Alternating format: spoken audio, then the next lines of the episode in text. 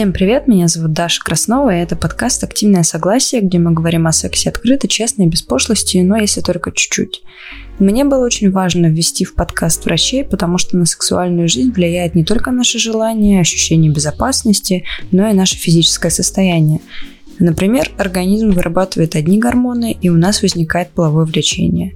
А потом вырабатывает другие, и вот мы уже ничего не хотим.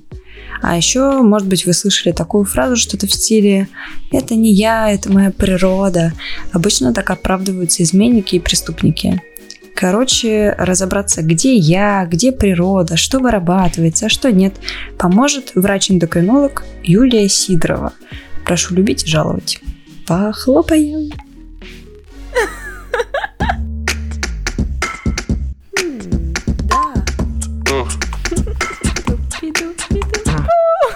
Что? Это секс. Страсть.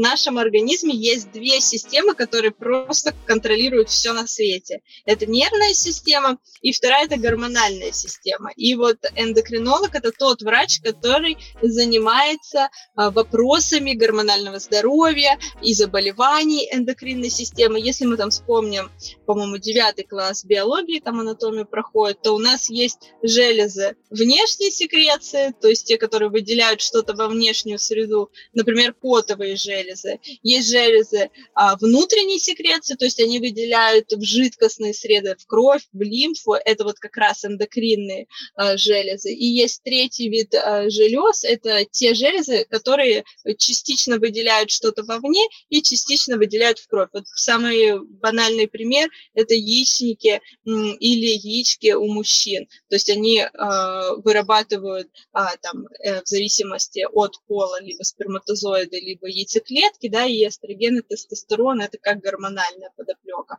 В общем, врач, это э, эндокринолог, это тот, который занимается со всех сторон нарушениями профилактикой эндокринных нарушений. Э, нужно ли человеку, вот, э, например, там раз в год или там раз в полгода сдавать, э, не знаю, какой-нибудь анализ на гормоны или ходить к эндокринологу? Нужно это делать или нет? Ну, есть определенные так называемые сроки диспансеризации. У детей, вот, например, диспансеризация, которая включает осмотр а, детского эндокринолога, это 6, 10, 14, 15, 16, 17 лет.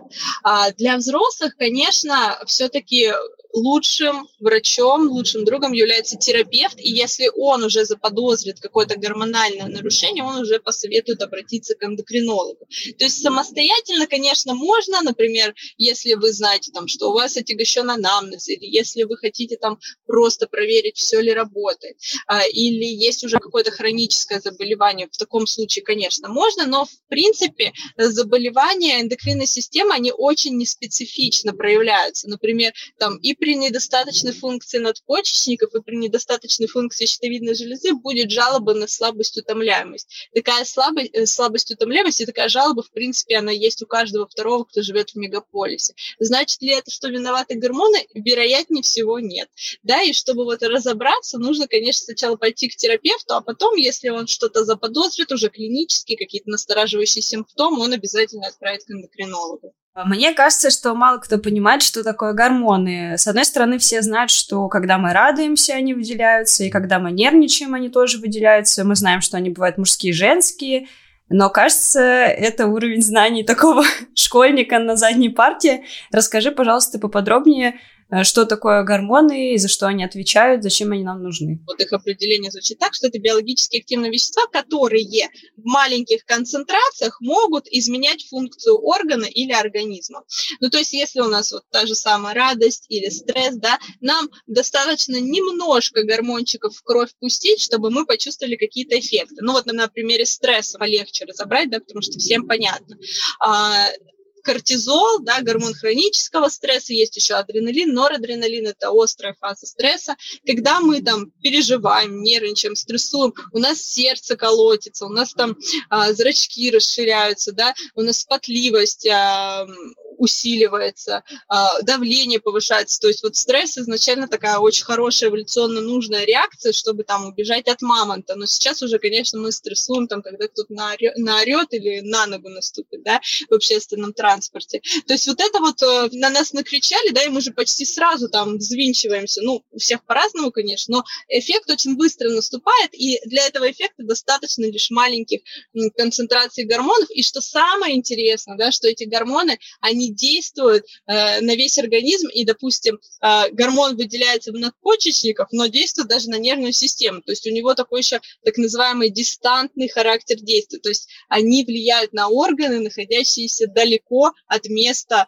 э, воспроизведения. Ну, почему они еще не сделали такую штуку, блокирующую, например, гормон стресса или, например, э, вызывающую постоянную радость? Ну, то есть вот я, например, стрессую на работе частенько, но, конечно, это не делает лучше моему организму. И вот я съела бы какую-нибудь таблетку, и меня бы заблокировался этот гормон, и все, я живу спокойно, не переживаю, и организм мой не изнашивается от этого. Да, хороший вопрос, но, опять же, сейчас современная медицина старается уменьшить количество таблеток, а во-вторых, на самом деле есть способы понижения кортизола, и это банально хобби или те вещи, которые успокаивают. Вот в исследованиях, например, было установлено, что прогулка а, в тихом месте на природе, то есть в парке в каком-то, снижает уровень кортизола на 30%, 40 минут прогулки. То есть все, мы настрессовались, пошли вечером, погуляли в парке, послушали пение птичек, все, успокоились.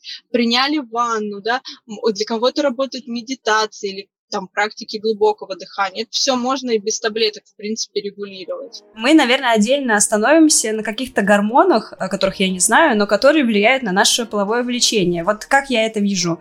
Люди выделяют какие-то гормоны или феромоны, вылетают в воздух, они соприкасаются с феромонами или гормонами другого человека, происходит какая-то химическая реакция, и мы влюбляемся. Потому что я так поняла, что феромоны — это как будто бы ароматизированные гарантированный результат выброса гормонов. Но, возможно, я сейчас сказала полный бред, и ты меня поправишь. А, Даже на самом деле это очень классный вопрос а, и ну, достаточно интересный. И я вот тоже, когда сидела, искала различные исследования на эту тему, очень много нашла интересного и тоже нового для себя даже. Ну, начнем с того вообще, когда люди задумались о том, что есть нечто, выделяемое в воздух, да, что mm-hmm. может как-то влиять на другого индивидуума. Вообще, это 50 лет назад а, ученые установили на животных, да, что вот они как-то себя ведут странно, если там другая особь находится рядом. И первый вот этот феромон, который был а, идентифицирован, называется бомбикол, а, и он был идентифицирован в 59 году прошлого века. А, как его а, идентифицировали, да, а, они, а, это самки тутового шелкопряда, а, и, в общем, в низких концентрациях самки выделяли этот феромон, и следовала незамедлительная реакция от а, самцов, да, в виде там а, желания сблизиться. Вот. Но и условно сейчас ученые вот у животных именно вот эти феромоны делят на несколько групп, есть а, такие феромоны, которые выполняют роль сигнализаторов. То есть, например, когда м, мать да, какого-то животного узнает своего новорожденного ребенка по запаху, да, или вот даже у людей есть такое, что, а, ну вот в африканских племенах это чаще всего используется, потому что, ну, сейчас а, из-за современности там большинство в роддомах рожает, и это не сильно можно проверить. В общем, если новорожденного ребенка положить на живот матери, он сам доползет до соска. То есть вот именно по запаху, да, тела, вот по гормональным веществам. То есть, а, но опять же, практика такая уже сейчас, наверное, в современном мире редко используется, хотя, возможно, кто-то такое практикует.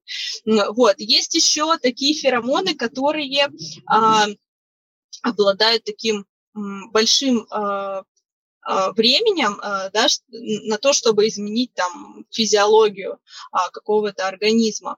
А, ну вот, например, а, некоторые млекопитающие, а, которые забеременели, если рядом с, ним был, с ними был самец, а, не от которого они забеременели, да, совершенно другой, то есть вот на основании вот этих концентраций а, запаха, который шел от животного, э, самки, у этих самок случался выкидыш. Или вот э, есть тоже такая молекула, которая называется альфа-фарнизен, и вот эта вот молекула выделяется в моче а, самцов мышей. И вот было установлено, что а, в клетках, да, вот где очень много вот этой мочи а, самцов, а, мышей, а, половое созревание у молодых мышек, девочек, наступало раньше, потому что вот они считывали информацию, что вот тут вот все а, уже зрелые мужчины, значит, и мне нужно созреть быстрее. Вот. А, и есть еще там а, модуляторы, да, которые там тоже исследования, что вводили небольшие дозы феромонов в организм животных, и они становились там менее напряженными, более расслабленными. А, и вот как раз тоже а, интересно было, что вот на этих гормонах тоже проводили исследования даже на людях. Но сейчас, опять же, дизайн этих исследований под вопросом, а, тоже результаты тоже под вопросом, но просто как интересный факт. А, в 70-х годах прошлого века а, проводили исследования, женщинам давали концентрат запаха пота других женщин. Uh-huh. И вот было установлено, что вот запах пота, да, который был собран перед овуляцией у женщин, он сокращает менструальный цикл у тех девушек, которые нюхали этот запах. А запах пота, который был собран во время овуляции, наоборот, удлинял менструальный цикл. А, ну и вот тоже интересно, недавно, в 2011 году, а, было такое исследование уже на мужчинах, им давали понюхать концентрат э, запаха овулирующих женщин, и у них э, повышался уровень тестостерона. Ну и вообще вот это вот все с овуляцией интересно, что есть даже э, задокументированные факты, что, допустим, женщины-стриптизерши во время овуляции не получают больше чаевых, и было исследование, нейросеть генерировала на основании множества фотографий женщин, да, там универсальную женщину, которая находится в овуляции, да, лицо женщины, женщины в овуляции и лицо женщины без овуляции и мужчины, когда их спросили, кто привлекательнее, это одна и та же женщина, да, сгенерирована, да, была, просто там в овуляцию и не в овуляцию.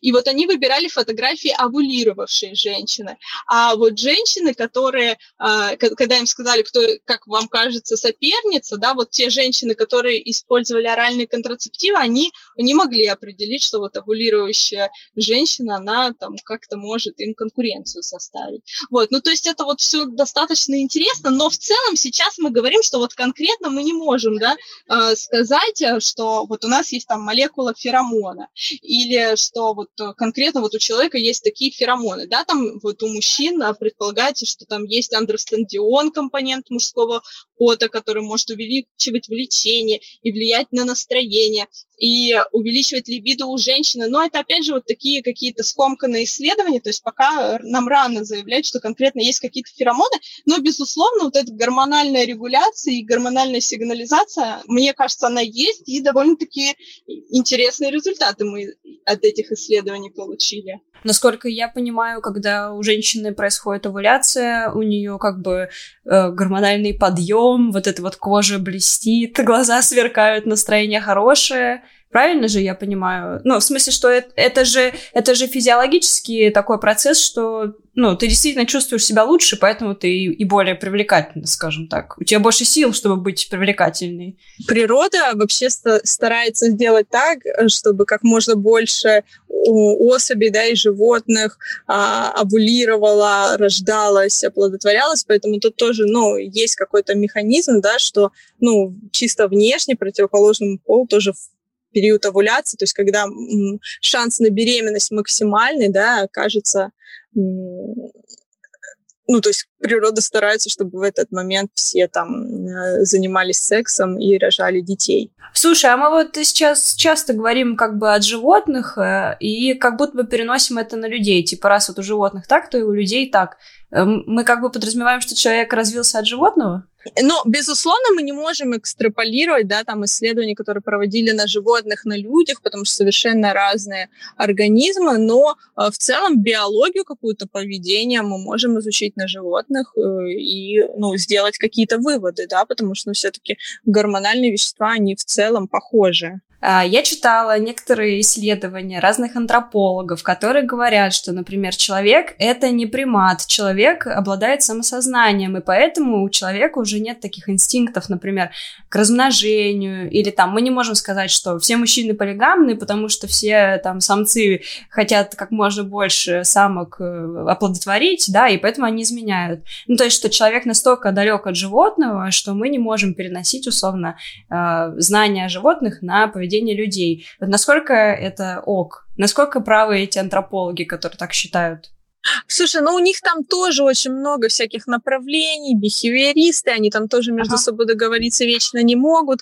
Поэтому, ну, в целом, нет, ну, мне кажется, достаточно интересно вот такие какие-то факты, которые, ну, там, хотя бы ты понимаешь, там, дофамин как работает. Ну, вот мы как раз, я думаю, сегодня поговорим еще про дофамин. Mm-hmm. Ну, в, цел, в целом, мне кажется, какие-то выводы можно делать, но, конечно, сто процентов переносить на человека мы не можем. Все люди знают, что влюбленность это гормональный взрыв. Потом гормоны стихают, и пара либо расстается, либо она рожает ребенка. И типа получается новый гормональный взрыв и новый этап отношений. А, предлагаю разобрать этапы отношений в контексте гормональных взрывов и гормональных упадков. Когда что включается, когда выключается, почему это происходит, для чего это надо. Тоже очень обширный, интересный вопрос, да, о такой формуле любви, да, гормональной формуле любви. Но определенно э, есть, да, есть там ученые, которые выделяют там несколько стадий развития отношений, да, вот там сначала там вожделение, то есть какая-то страсть, а потом влечение и привязанность, да, и вот тут вот очень интересно на самом деле, ну вот мне прям очень понравилось и очень было интересно в этом разобраться, а, ну, понятное дело, что вот вожделение, да, страсть какая-то, это э, наши половые гормоны, там тестостерон и эстроген в зависимости от пола преобладание того или иного гормона выше. В принципе, и тестостерон, и эстроген, они есть у мужчин и у женщин, вопрос в концентрации. Да, э, соответственно, вот они, э, действительно, они повышают либидо, практически у всех, ну и, соответственно, такое сексуальное влечение опосредуют. Ну, то есть и тут, ну, тут еще, конечно, наслаивается там внешняя, да, привлекательность, там характер, ну, то есть для, для определенных людей по-разному, то есть тут еще, конечно, играет большая, большую роль кора головного мозга, да, которая есть только у человека развитая настолько, да, что мы там можем говорить, да, и там вербализировать какие-то предметы, то есть, конечно, тут все на гормональную регуляцию мы тоже не можем спихивать, но вот как вот первый этап, э, да, страсти, это все посредовано теми гормонами, которые выделяются в наших половых э, железах. А, э, дальше у нас вот идет э, влечение да, к человеку, то есть мы там хотим больше видеться, с ним больше общаться, больше проводить времени, да, и период вот этого вот окрыления влюбленности, мне кажется, самый прекрасный, да, и, и все его с такой теплотой вспоминают. И здесь вот как раз-таки на первое место идет дофамин. А, и дофамин, он вырабатывается уже в головном мозге, но он тоже является таким гормональным а, веществом. А, и это так называемый гормон вознаграждения. Вот тут очень интересно. Есть вот э, исследование про крыску, которые подключили электроды, и при нажатии там, на кнопку эти электроды стимулировали выработку дофамина. И она настолько увлеклась тем эффектом, да, который э, следовал за тем, когда вырабатывался дофамин, а, что она там нажимала до тысячи раз э, за час да, на этот электрод. Или вот опять же тоже интересно, на обезьянах уже проводили эксперимент. А, обезьяне тоже давали нажимать на кнопку, и она получала банан каждый раз, когда она нажмет на кнопку. А, ну и все, и сначала был дофамин, а потом дофамин снижался. Ну, то есть каждый раз ты нажимаешь на кнопку, и банан получается. Ну, ничего интересного, никакого азарта. А вот если дали обезьяне, она один раз нажимала на кнопку, банан ей давали, да, а второй раз она нажимала, и банана не следовала, то у нее появлялся азарт и повышался уровень дофамина. И вот тут тоже вот рассматривается дофамин в качестве вот этого вот влечения как э, некий гормон вознаграждения, а награда этого всего будет любовь и такие долгосрочные отношения. А, то есть э, дофамин, он, безусловно, вот на втором этапе, да, когда вот вы прям не можете друг без друга, играет роль. Ну, это вот даже можно перенести на какие-то более такие вещи, да, там, допустим, кто-то хочет получить красный диплом, а вот у него такая цель, и он там каждую сессию учится, получает пятерки, у него просто радость а, огромная, потому что конечным итогом будет красный диплом, а когда он красный диплом получает, он такой, господи, ради чего я вообще там убивал лучшие годы своей жизни, да? Но вот в период, когда ты достигал эту цель, тебе было очень прекрасно и хорошо. И вот также можно и про влюбленность сказать, когда влюбленность, дофамин, все такие окрыленные, и вот любовь — это лучшая награда а, за вот эти все старания и гормональные терзания. Ну и, конечно, тут еще норадреналин а, играет а, роль, и который в сочетании с дофамином а, очень бодрит, мотивирует какие-то там а, поступки, от которых ты даже сам у себя не ожидала, вдруг ты делаешь, да, ради любимого человека. Ну, в общем, вот эта вот все дофаминовая история очень интересна. А, и как раз-таки вот дофамин и норадреналин, они еще очень играют там к склонности к азартным играм, да, или там каким-то неопасным экстремальным видам спорта, где ты вроде как в безопасности, но вроде как и нужно в скайпарке в Сочи спрыгнуть, да, там, чтобы адреналин mm-hmm. зашкалил. Ну, то есть вот это вот прям мне очень нравится, и и эти исследования тоже интересны, и, в принципе, можно за собой понаблюдать а, в обычной жизни. Действительно, что ты, если к чему-то идешь, у тебя такое воодушевление, а вроде этого достигаешь, и уже не так хорошо, как было на пути к этой цели. А, и последний этап этого всего, то есть мы все, мы дофамин весь выплеснули, мы достигли цели, у нас уже любовь, да, и у нас уже должна формироваться привязанность. И вот с привязанностью а, тоже расскажу об интереснейшем эксперименте. Я о нем еще лет пять, наверное, назад читала. А, в привязанности большую роль играет окситоцин. Его еще называют гормон объятия, и вот а, есть интраназальные формы окситоцина, спрей. И там ученые в Америке, если я не ошибаюсь, они проводили исследования, что впрыскивали а, спрей мужчинам, а, в семейных парах, и, соответственно, те меньше изменяли женщин. Вот достаточно интересно.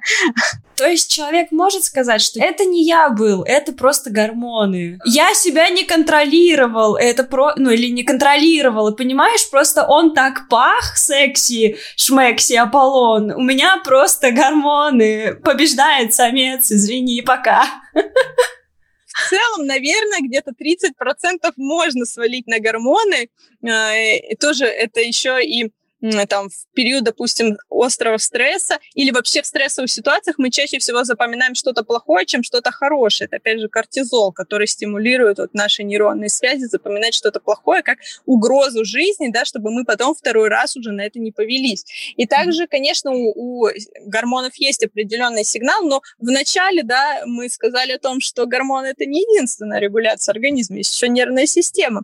И, в принципе, кора головного мозга, которая можно-то все, что захочешь контролировать, да? Ну да, точно, супер. Хорошо, что мы это проговорили, потому что я уверена, что сейчас э, полови... первые 15 минут бы все послушали, а потом начали бы оправдываться, как лохи. Да, то есть, ну, можно часть свалить, но не сто процентов. А, ну и вот окситоцин, возвращаясь, да, вот к этой да, нашей а, фазе привязанности, а, он еще очень группа, э, на, гру, на группу очень хорошо работает. Например, а, вот э, тоже исследования на животных, опять же, ну, потому что на людях сейчас сложно такие исследования проводить. А, в общем, если в стае, да, окситоцин, он влияет на то, что а, в стае сплоченность и такой очень сильный коллектив, да, что вот ты свой, а если другая стая, то тот же самый окситоцин, он а, вызывает, наоборот, очень сильно сильный негатив по отношению к тому, кто отличается от этой стаи, да, кто чужак. Вот. И этим еще, кстати, объясняется вот у мамочки, которые родили, а, у них там ребенок, у них в первое время там бушует окситоцин, они обнимаются с ребенком, любят, и они очень часто бывают агрессивны по отношению там к людям, да, которые там хотят им добрые советы дать. Но тут опять же еще и социальный фактор, да, нарушение границ играет роль, но и в том числе окситоцин, потому что это мой ребенок, да, и вот все, вот мой окситоцин говорит, что это мой, а вы чужаки, и я буду на вас очень агрессивно реагировать. То есть, опять же, вот это вот все через наши гормональные системы работает. Я работала в коллективе, и там было три беременные женщины одновременно, и они так по-разному себя вели. Ну, то есть всего одна осталась примерно, скажем так, в адекватном, обычном состоянии и не отличалась от других людей, а у двоих других что-то менялось. Типа у одной был какой-то супер прилив, прилив любви, доброты и милости. Она была такая очень нежная и совсем не такая, как обычно. А другая была, наоборот, очень такая, ну, не, не злая, а такая очень дерзкая, очень отстаивала свои границы, очень отстаивала эту тему. И это и было очевидно, что ими руководит что-то, что не связано как бы с ними, что-то новое. И это было очень странно наблюдать. Ну да, ну тут опять же у всех разный порог чувствительности mm-hmm. к гормонам.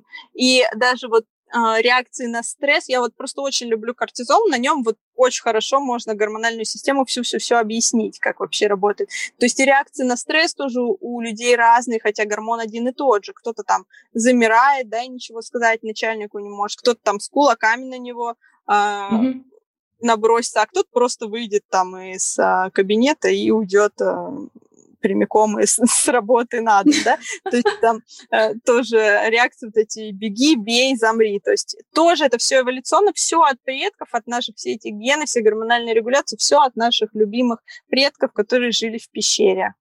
Потому что и та, и та, и та реакция, она, в принципе, она была важна в борьбе там с диким хищником. Про гормоны радости и привязанности, я думаю, многие слышали. Интересно, что происходит в момент, когда отношения, например, затухают. Ну, то есть, что происходит? Человек просто перестает вырабатывать эти гормоны, или есть какой-то гормон, там, наоборот, отвязки, знаешь, гормон нелюбви, гормон неприязни. Ну, потому что, э, скажем прямо, все люди в отношениях переживают момент, когда ты вдруг осознаешь, что партнер не тот великий прекрасный принц или принцесса, о котором ты думал, а обычный человек, а может быть и не самый хороший человек. Ну, слушай, я на самом деле думаю, что просто меняется чувствительность этим гормонам. Ну и, конечно, они уже не так э, сильно вырабатываются, но зачем тебе дофамин, если у тебя уже есть любовь, если ты живешь с человеком в одной квартире, зачем там тебе что-то делать и придумывать себе штуки, и наградой которых являлся бы дофамин, да? То есть, мне кажется, в этом моменте, и опять же, тут опять же, наша кора головного мозга включается, потому что некоторые, ну, действительно, и большинство людей все-таки оно находит положительные моменты, да, в своем партнере, и, ну, и как бы пытается подстроиться, ужиться, э, и, в принципе, ну, это вот как раз-таки уже другие э, регуляции в этом задействованы. То есть мне сложно, на самом деле, на твой вопрос ответить, но я просто думаю, что это количество гормонов и чувствительность к ним. Вот и mm-hmm. все.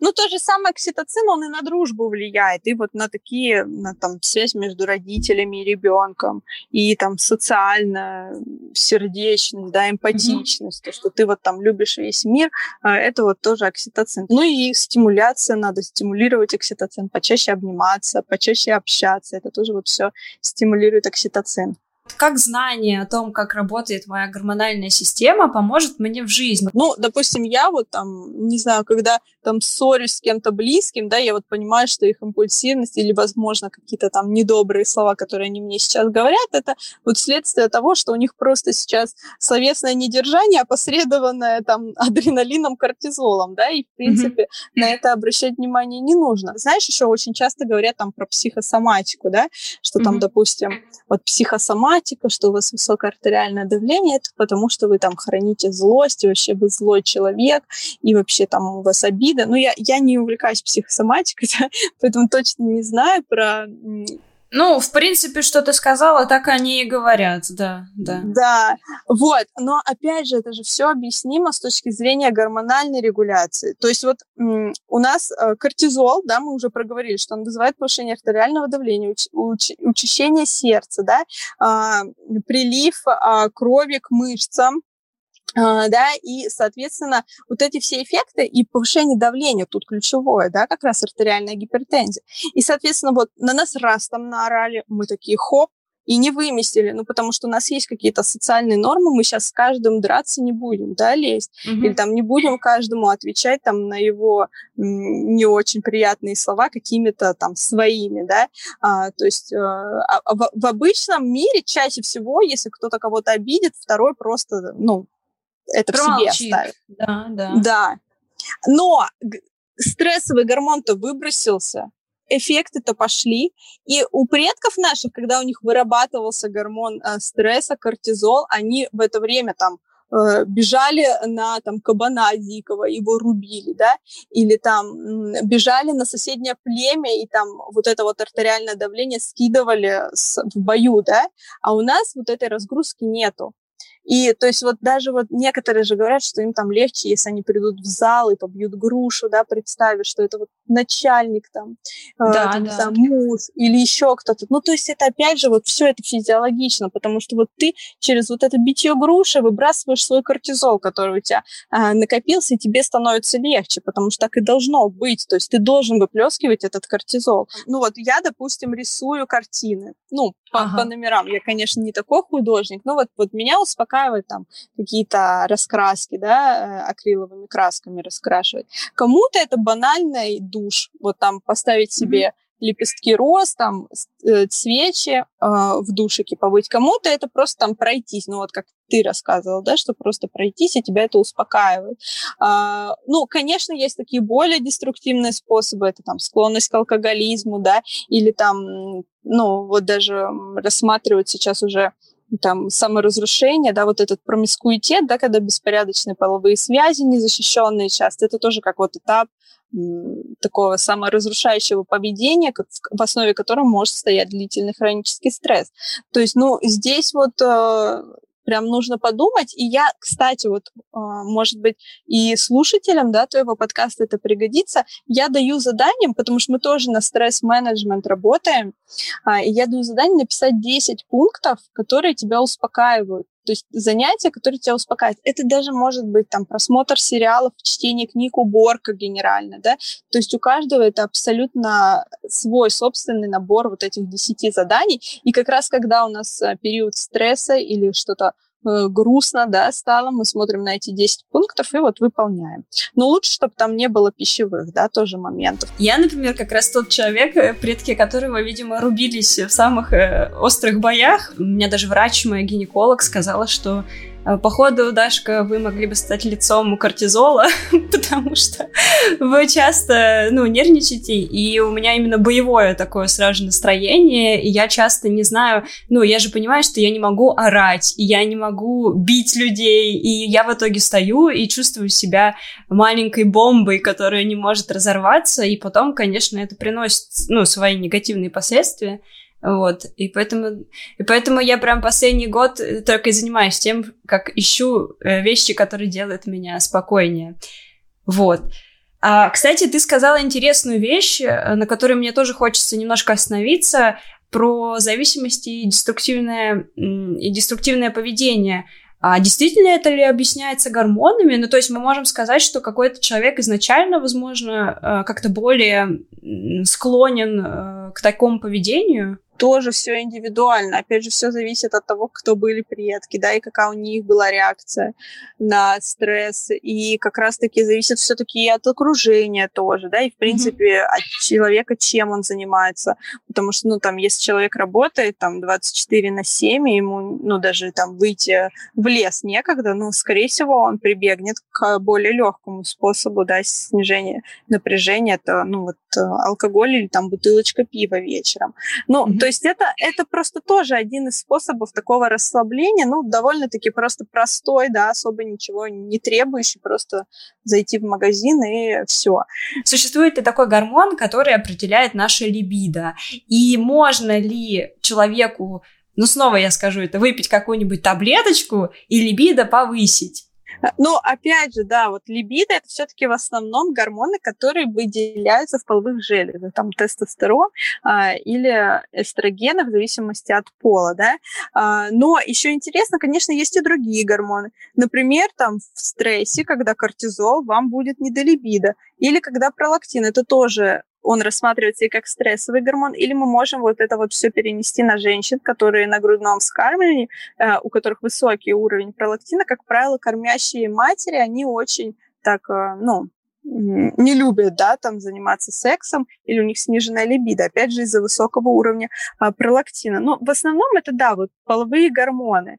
И есть даже вот гипогонадизм, это состояние в эндокринной системе, при котором а, нарушена а, функция выработка вот этих вот гормонов, там, тестостерона или эстрогена. И, соответственно, у этих людей одна из жалоб – это снижение либидо.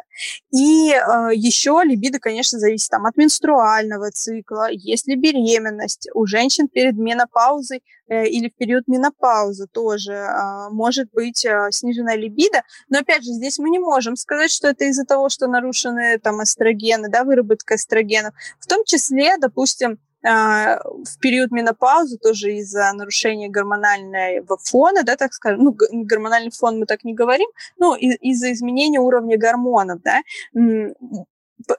появляется сухость влагалища, там, например, да, и, соответственно, ну, конечно, как бы, когда сухость влагалища, тоже может быть неприятной. Скажу, чтобы все еще раз уяснили, что если секса не хочется, возможно, это последствия стресса, потому что многие думают, что если секса не хочется, то человек просто вас там разлюбил или больше не хочет.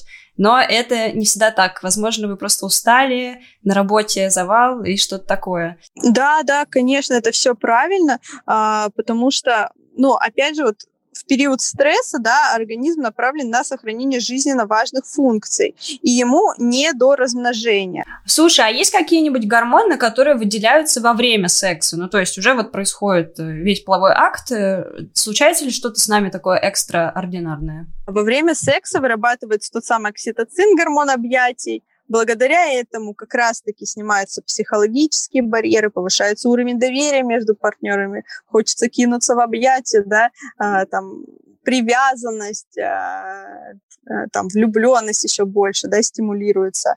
Это все окситоцин. Ну и, конечно, вот тестостерон тоже тут играет роль, и причем вот если у женщин а, половые гормоны зависят, зависят от фаз менструального цикла, то есть от дня, то у мужчин еще колебания в течение суток гормона идет. Вот, например, самый высокий уровень тестостерона у мужчин утром.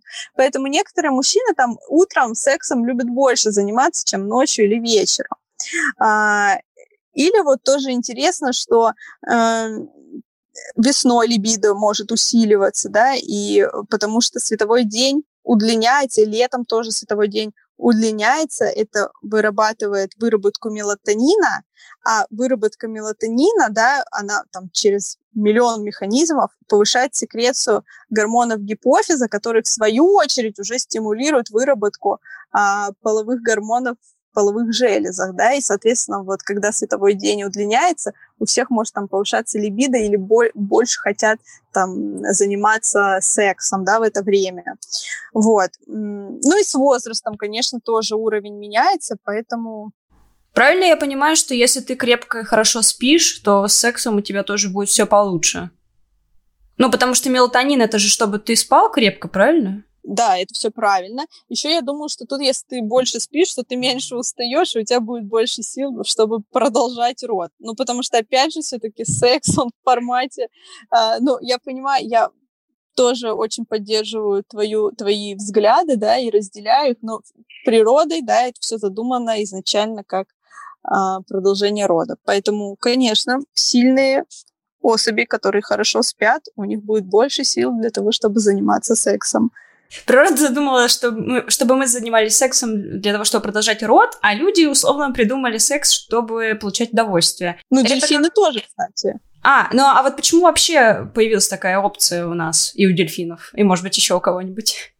Ну, я все-таки думаю, что это уже кора головного мозга постаралась, потому что, ну, ты получаешь какие-то определенные бонусы от занятия сексом. И дельфины в том числе. Они тоже единственные, по-моему, млекопитающие, которые могут получать удовольствие от секса. То, то есть кто-то там подумал, что эти существа слишком умные, чтобы просто так размножаться, им нужны еще какие-то плюшки. Ну да, нет, ну а, опять же все, все же на гормональном уровне все-таки нельзя отрицать тот факт, что секс, а, согласие да, обоих партнеров это приятная вещь. Угу.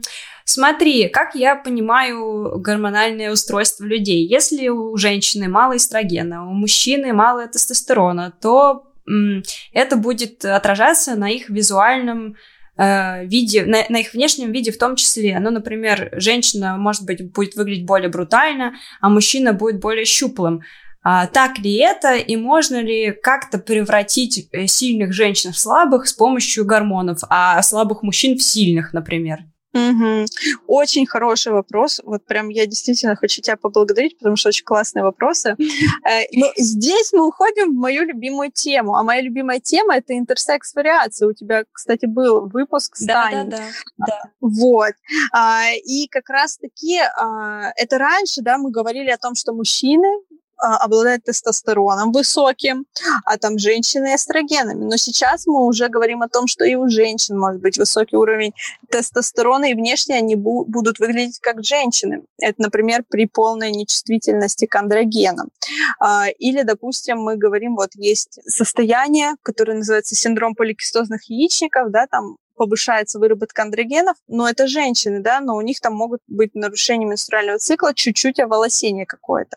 Ну, безусловно, конечно, мы в целом говорим о том, что тот или иной гормон влияет там на наш внешний вид, да, на так называемый субсидальный пол, то есть там распределение мышечной массы э, или там оволосение, да, э, конечно, будет, э, будет это изменяться, но в целом надо понимать, что и тестостерон, и эстроген есть у мужчин. И вот эстрогены, они вырабатываются в жировой ткани очень сильно. Э, и у мужчин, допустим, с избыточной массой тела э, часть тестостерона в жировой ткани превращается в эстрогены. И именно поэтому у них там может расти, например, э, грудные железы, да, и мы получаем mm-hmm. так называемую гинекомастию, то есть когда у мужчины выражены а, выраженная грудь.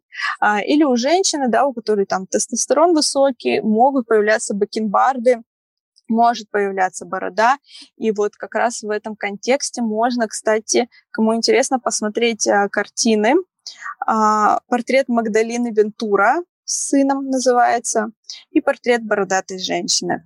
А, это как раз, если мы их там прогуглим, да, мы увидим mm-hmm. эти картины, и мы увидим, что, в принципе, это внешне нам кажется, что это далеко не женщина. И вот там, где портрет Магдалин Вентура, а, это реальная женщина, то есть это портрет реальной женщины, она там кормит ребенка, стоит, и мы по тому, что она женщина, догадываемся только по ее обнаженной груди, а все остальное нам напоминает мужской, типично мужской, да, вид.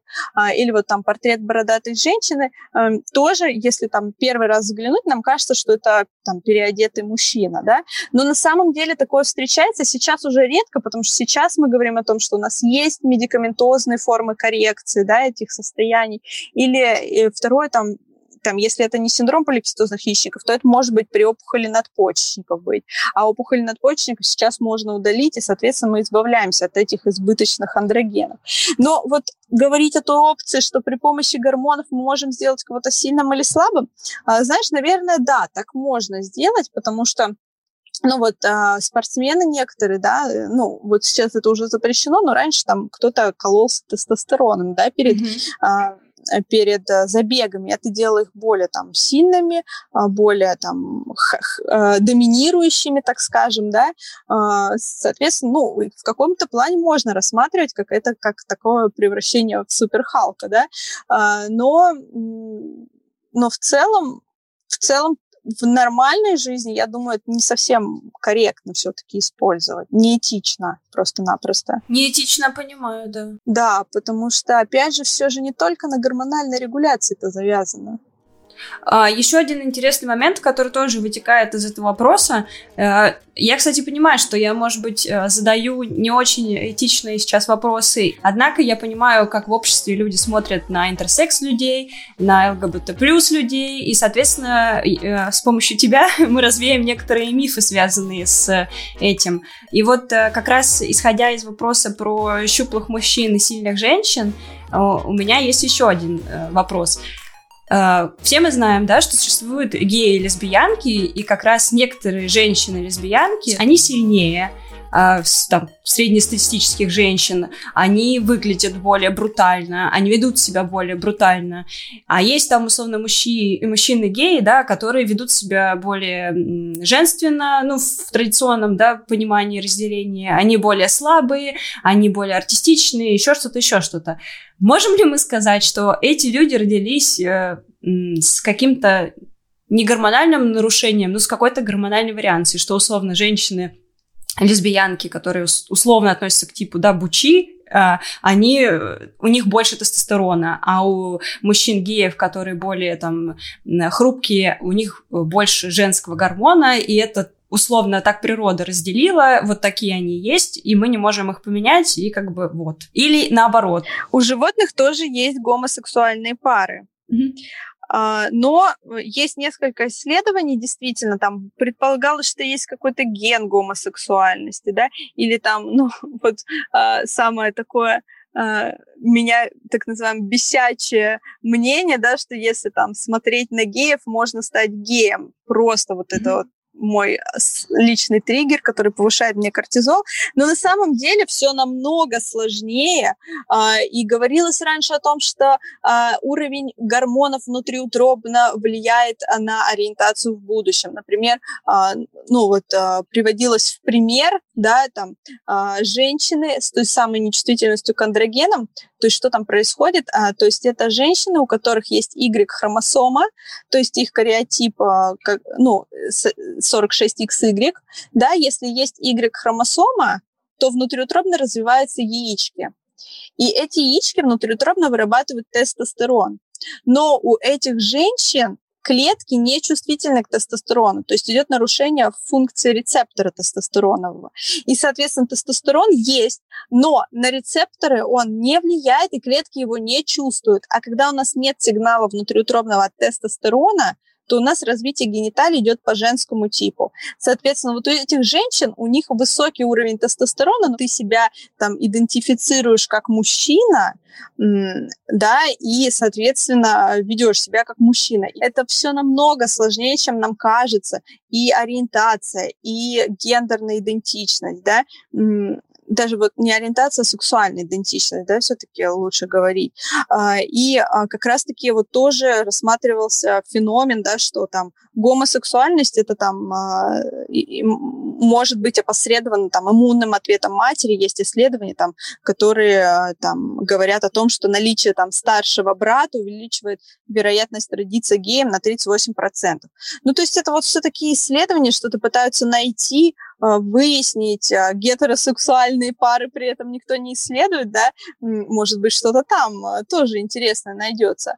Ну, то есть я считаю, что просто нам нужно не вдаваться, просто принять, да, что у нас есть несколько типов сексуальной идентичности и просто не исследовать, а зачем, что это меняет. Мы уже знаем там трагичные истории там кон- репаративной конверсионной терапии, да, когда пытались гормонами лечить геев, лесбиянок, и это ужасно. Зачем так делать? Ну, у людей тоже есть запросы. Почему так получилось? Ну, то есть, почему я таким родился? Это очень сложно.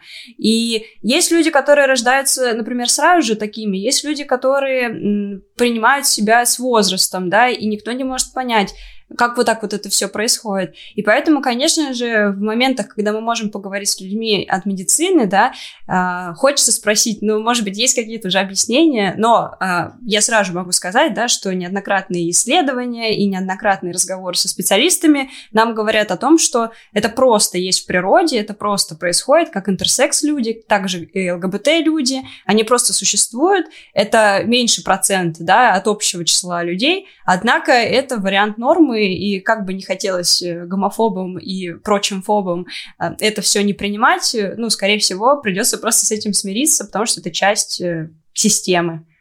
Вот. А, идем дальше. Очень интересный момент, что с тестостероном очень часто связывают повышенную агрессивность. Ну и, конечно же, статистика преступлений говорит о том, что это больше, в большинстве своем присуще мужчинам. А, можно ли снизить вот эту агрессивность, опять же, с помощью таблеток в качестве профилактики э, насилия? Да, ну вот на самом деле вот с тестостероном тут есть теория. Раньше считалось, что люди, которые имеют дополнительную Y-хромосому, более агрессивные, там было даже исследование среди заключенных, что там много людей с кариотипом 47XYY, да, а, то есть это тоже интерсекс-вариация. Опять же, это все тоже боком выходила для интерсекс людей.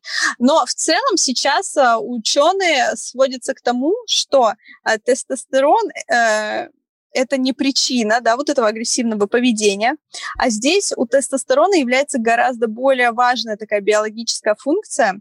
А, у тестостерона цель-то конечное доминирование, то есть доминирование в стае, да, доминирование в сообществе, в социальной среде.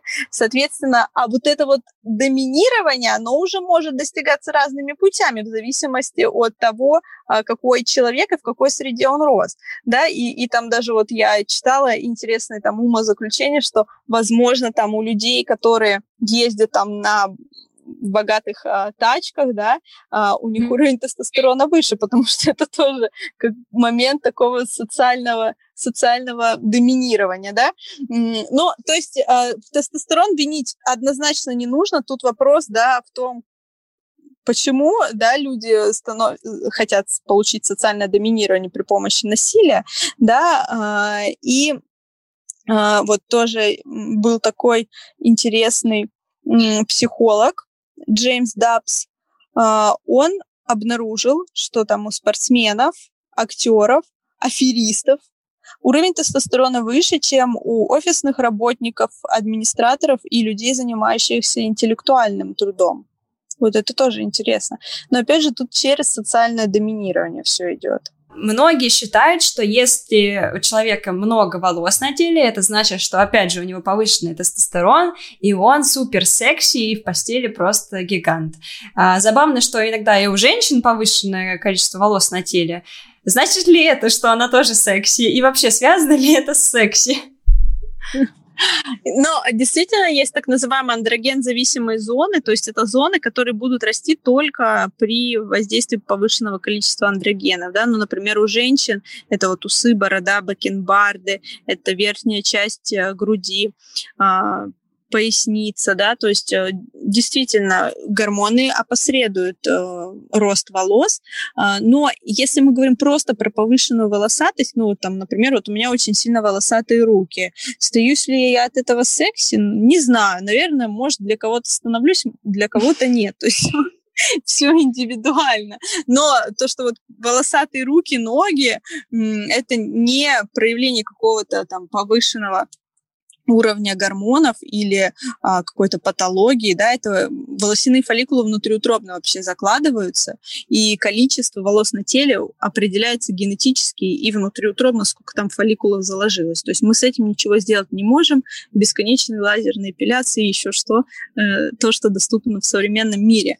А у мужчин, кстати говоря, тоже, а, ну, тестостерон-то тоже избыточно воздействует. Некоторые там лысеют, например, да. Ну, тоже для кого-то секси, для кого-то не секси. То есть а, здесь уже, наверное, мы возвращаемся к вопросу о на чем вообще привлекательность да, строится.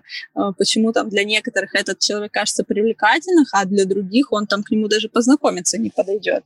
А, интересно про оральные контрацептивы. А, они завязаны на гормонах, и очень многие женщины их боятся. Можешь ли ты рассказать, как это все работает, и стоит ли реально этого бояться? Сразу же оговорюсь, почему бояться, потому что есть такой миф э, или не миф, что гормоны э, в виде таблеток, да, они очень сильно влияют на организм, то есть можно резко поправиться, или могут вылезти прыщи, или еще что-то такое с тобой происходит страшное, ужасное. Вот можешь об этом, пожалуйста, рассказать? Да, ну, э, так очень коротко, и вот как раз про гормонофобию тоже, если можно, скажу пару да, слов. Да, конечно. А, вообще изначально откуда это пошло, а, то есть действительно эндокринология это вообще очень молодая наука, то есть еще в сто лет назад оно только-только там что-то получали, понимали, да, там только инсулин был выделен. Э, и, соответственно, конечно, раньше все гормоны, они не были синтетическими. То есть, если там нам нужно было там гормоны щитовидной железы, то мы там брали щитовидки а, животных и делали вытяжку из них, и вот давали людям. Либо вот там гормон роста был, да, и раньше гормон роста это был не синтетический гормон роста, а его выделяли из а, мозгов трупов. И очень часто через такой гормон роста переносились там прионные болезни, то есть там болезни, которые манифестируют через 40 лет, там, примерно с момента введения гормона, да, и приводят там к различным э, неврологическим проявлениям, там смеющаяся смерть, вот кому может интересно, или там болезни э, э, семейная бессонница, фатальная семейная бессонница. То есть, ну, это действительно ужасающие болезни, и лечения от них никакого нет. И через гормон роста можно было получить эту болезнь. А, или там, а, чтобы повышать либидо, кстати, а, э, вытяжку из яичников или яичков а, животных.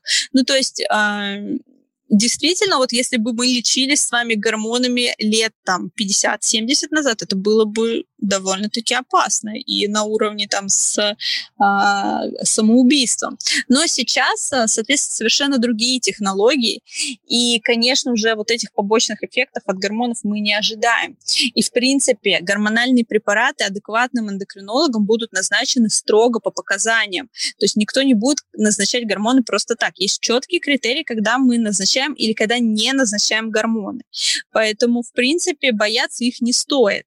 И что касается касается оральных контрацептивов, раньше считалось, что они там а, ну, то есть, если ты их принимаешь, да, у тебя там яйцеклетки а, отпадают, и у тебя авариальный резерв уменьшается. Это, конечно же, не так.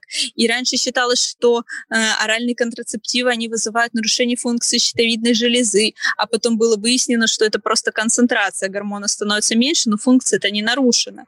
Ну, то есть, а, все вот эти вот самые плохие эффекты приписывались оральным контрацептивам так, что сейчас многие женщины даже боятся их принимать, потому что, ну, действительно много мифов ходит вокруг этого всего, но, в принципе, опять же, а, мы говорим о том, что оральные контрацептивы абсолютно хороший способ, да, защиты от нежелательной беременности. Единственное, что оно просто не предотвращает там заболевания, передающиеся половым путем.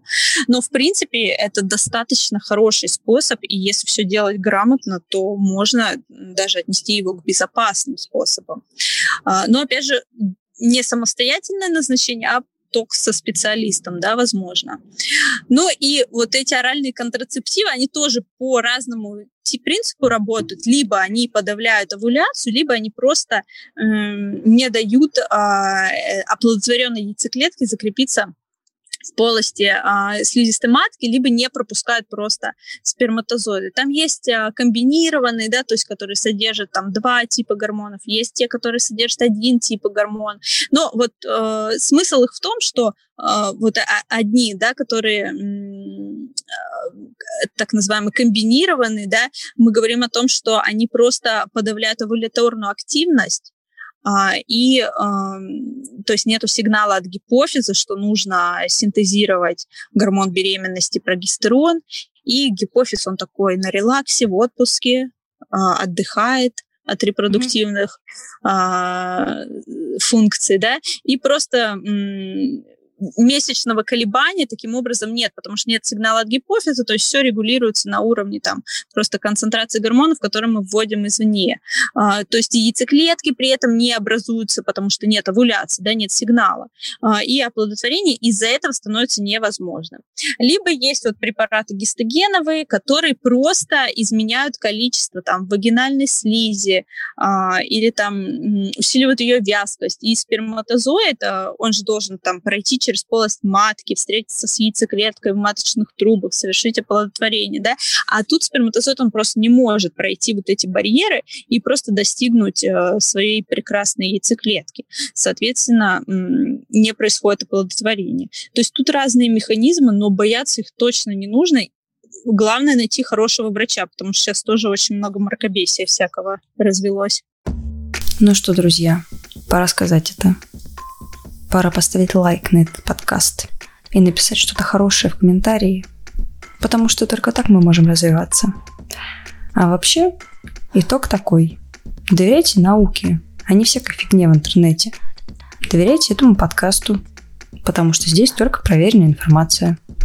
Ну а так, подключайтесь в следующий понедельник. До новых встреч. Всем пока.